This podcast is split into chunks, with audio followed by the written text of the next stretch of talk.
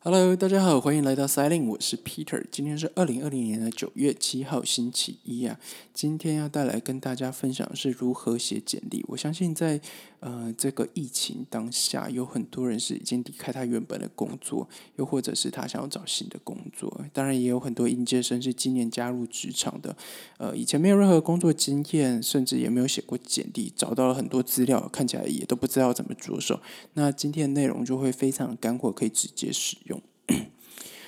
那首先呢，我们还是要跟大家说一下，就是你在写简历的时候，你要有一个呃先有的心态，还有先既有的想法。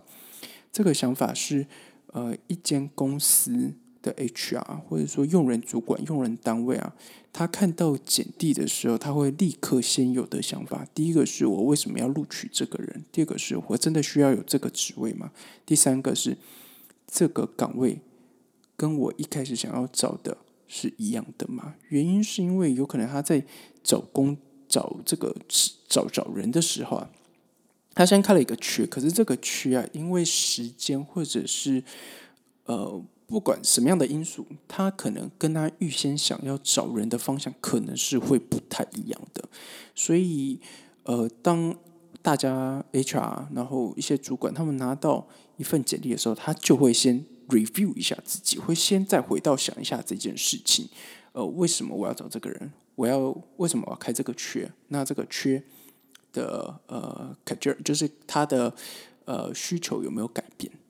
对，那对于一个应聘者来说啊，你先有了一些这样子的想法，来帮助你写简历的时候会比较好啊。原因是因为你不要浪费你自己的时间，也不要浪费对方的时间。你要在你的简历上面非常清楚，而且很快速的凸显你自己的能力，还有为什么要录取你，或者说要对你有兴趣这件事情呢？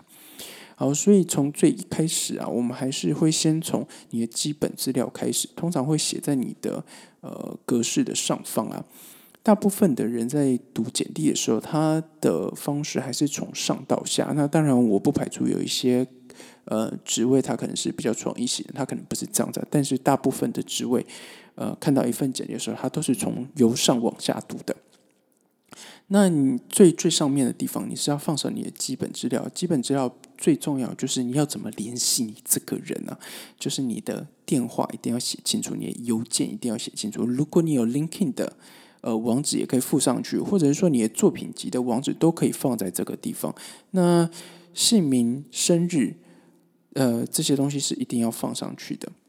有些人会说：“OK，从法规开始，我可以不用放我的呃嗯性别。”我可以不用放我的生日，或者说我可以不用放我到底未婚已婚没有，这些事情呃是可以看自己大家，但是推荐大家放上去啊。原因是因为这些基本资料它已经变成一个既定的约定俗成的东西啊。你可以特立独行，或者说你可以 OK，我就是不要放都可以，但是它并不会增加你简历被看到的机会。呃，原因是因为。呃，你没有放上去的时候，我们还是会旁敲侧击，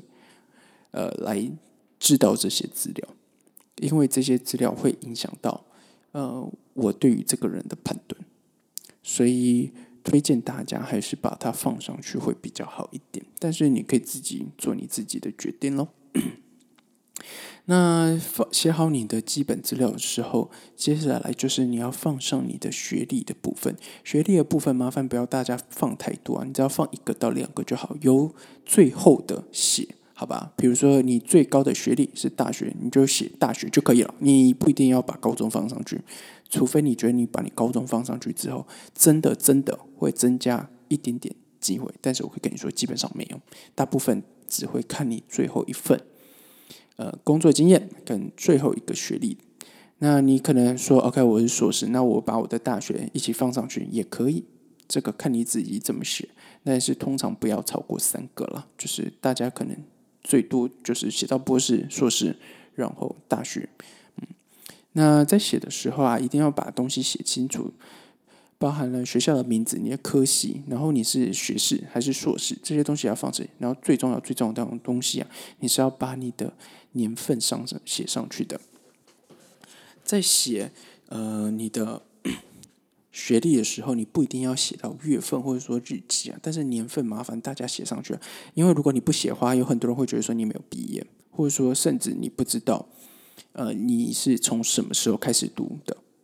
那这件事情会影响到，就像我说，就会影响到，呃，我怎么看你这份简历。那最重要的事情是啊，如果你在一开始的呃基本资料上面没有把你的生日写上去的时候，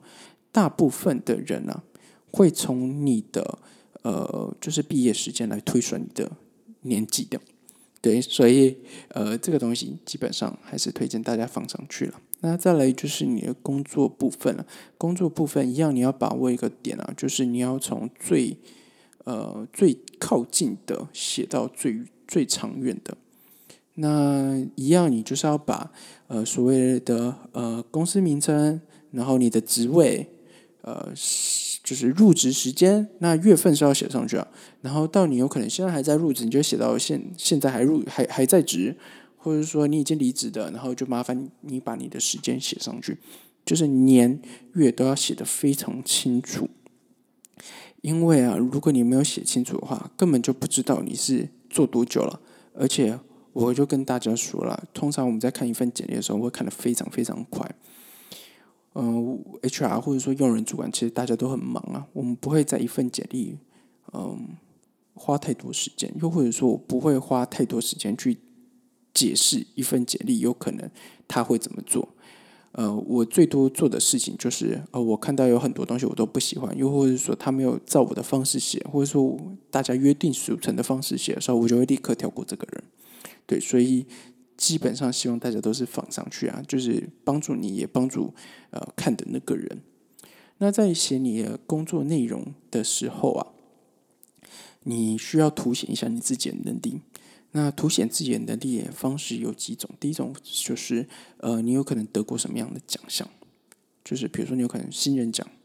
那或者说你要有一个非常数据化的呃资料，或者说例如你开拓了。呃，新开发了多少客户？你呃有多少的业绩？呃，你又或者说你处理多少资料等等的，都可以写上去，而且越详细越好。那呃，有时候呢，你在写这个东西的时候，要把握一个点呢，你的工作细项啊，不要写的非常非常细，而是以主题的方式来写。那不知道主题方式怎么写的人啊，你可以透过一个技巧来帮助大家。第一个就是，你把你的工作每一天的工作先写出来，然后你再写你一周的工作量，再写到一个月的工作量，要写到三个月，到半年或者一年，你的工作做了什么事情，然后再因为这再根据这些东西，把它统整成为一个比较主题式主，呃。主要内容的方式，要大方向的方式把它写出来，然后配合上你的数据或者说你的奖项来支持你。对，那呃，基本上有些人会说，OK，那如果我的呃，就是中间工争跟中间有个 gap，或者说我有一段时间没有工作，然后又开始这段经验。我要直接把它连贯下去的写下去吗？还是我就要把它空着？呃，基本上呢，会跟大家推荐的方式，你把它空着吧。对你不要骗人，因为到最后的时候，呃，你总不希望是你在面试的时候，然后对方才发现哦，你有很多漏洞，然后呃，那时候他会很尴尬，你也有会很尴尬，因为你就要花很多东西来解释哦，为什么我有很多漏洞。所以不如你就一开始就把它写上去吧。当然，你也可以在上面。写上你这一段为什么空下的时间，例如有很多人就会写哦，因为这段时间就是生小孩，然后再带小孩带到两岁，所以我这两年是没有工作经验的。这件事情其实是被可以被接受，就是你有空白这件事情是可以被接受的。但是你要知道说，OK，有空白的时候，对于对方会怎么想你这一件事情，你也要想清楚，就是说为什么你会做这个决定，或者说，嗯，你要怎么？呃，圆呃，你这段时间学习到的东西，这个东西我们会在之后的 podcast 再跟大家分享。那我们今天的重点还是回到呃，就是怎么写好简历这件事情上。那写好你的工作经验的时候啊，我知道有很多应届生其实他是没有任何工作经验的，所以你就要开始想看你有没有任何的打工或实习经验。那这些东西都是可以放上去的。如果如果你真的真的什么东西都没有写的话，麻烦你啊，可以在这一个地方写上为什么你想要投递这个职位。例如，呃，你可能去投业务相关的，或者是说你投了行政相关的，你可以写一下为什么你想要投这个岗位。你可以根据对方的职位、职业介、职位介绍，然后来写都可以，但是尽量不要空白啊，你还是要写一些东西，又或者是说你可以凸显的东西，例如，嗯。你曾经因为在学校做过什么样的，比如说 project，或者说跟小组合作，那时候你做了什么样的事情，然后来让你影响到你想要投递这个职位？你要记得把你自己过往经验跟嗯职位的介绍、职位的内容做一些结合。那最后的部分啊，就是你有可能会有一些作品集，或者是说你可能奖项。又或者是说，你有可能会有一些特殊的技能，你都可以证书啊，你都可以在工作经验后的这个区域把它写上去，还要补上去。那这一段经验会比较偏向是 OK。如果一个 HR 或者用人主管对于你真的已经非常的有兴趣，然后想要多了解你的时候，他就会细看一下这些东西。对，好的，那今天的分享就到这里了，我们下次再见，拜拜。